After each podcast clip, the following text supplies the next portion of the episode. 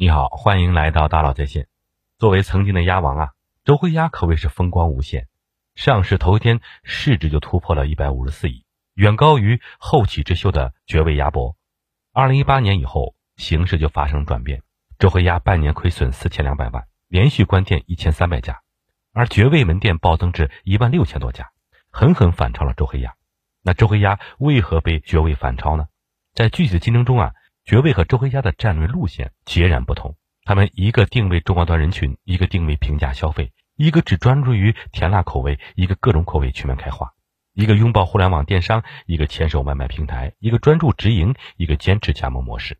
很多人说，因为周黑鸭一直靠直营扩张，成本高，店铺少，鸭脖价格还很贵，所以它才会被反超。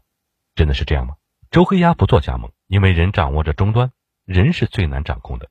没法掌控的东西，我们不做。这是周黑鸭创始人周富裕给品牌发展定下的基调。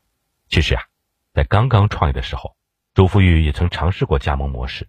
他在南昌连开十一家加盟店，一下子收取了三十多万加盟费。这才开放了加盟模式没多久，产品质量就出问题了。很多加盟商为了多挣钱，虽然加盟了周黑鸭，卖的却不是周黑鸭的产品。他们顶着周黑鸭的招牌卖劣质鸭货、过期产品，很多人跑去投诉。周黑鸭的品牌形象一下跌入谷底，如果继续这样放任下去，周黑鸭的牌子很快就会被砸掉。周富裕就坚决放弃了加盟模式，又花了两倍的钱把十一家店给买了回来，从此走上了直营路线，把所有终端门店都掌握在自己手里。这样做最大的好处就是企业拥有直接控制权，便于操作和管理。这样一来，产品质量就有更好的保障，消费者的口碑也就更好了。在很多人嫌弃绝味鸭脖脏乱差的时候，周黑鸭凭借着干净整洁的店面圈了不少粉，所以周黑鸭的价格即使贵一点，还是有很多人愿意去买单。与此同时，周黑鸭的毛利率和净利率远高于其他品牌，即使店铺数量少，它挣的也不少。那周黑鸭的问题到底出在哪儿呢？首先是同行竞争加剧。二零一六年后，卤味行业爆火，十多万家企业涌入，周黑鸭的两千多家门店就完全失去了优势。市场份额被大大抢占，利润暴跌。而绝味成立的时间虽然比周黑鸭晚，但是其门店数量是周黑鸭的八倍。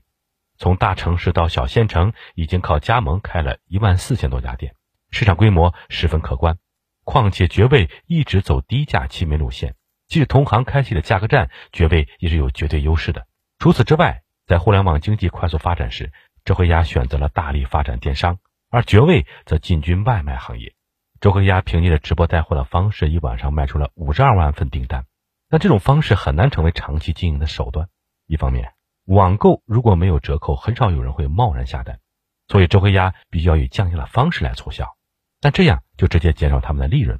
另一方面，鸭脖的冲动消费属性非常强，很多消费者希望即买即吃，而网购的鸭脖子寄过来至少一两天，这个时候消费者想吃的欲望就大大降低了。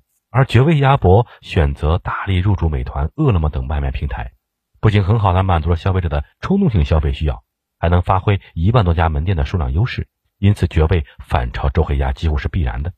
这里还有个问题值得我们去思考：为什么周黑鸭做不成加盟模式，绝味就做成了？我们来一起看看。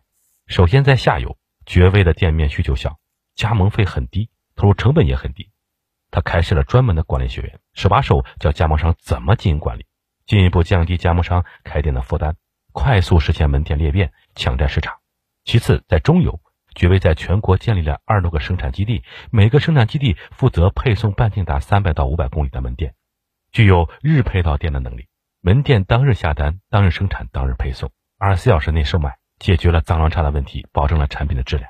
最后呢，在上游，绝味可以凭借采购规模跟供应商议价，降低采购成本，还能自建工厂，进一步降低原料成本。成本低了，给加盟商的利润也就高了，加盟商自然也就不会做一些偷工减料的事情。时代呀，在不断的发展，谁先找到新的商业模式，谁才有机会逆风翻盘。好，更多精彩内容，请关注“大佬说品牌”公众号。感谢您的收听，咱们明天见。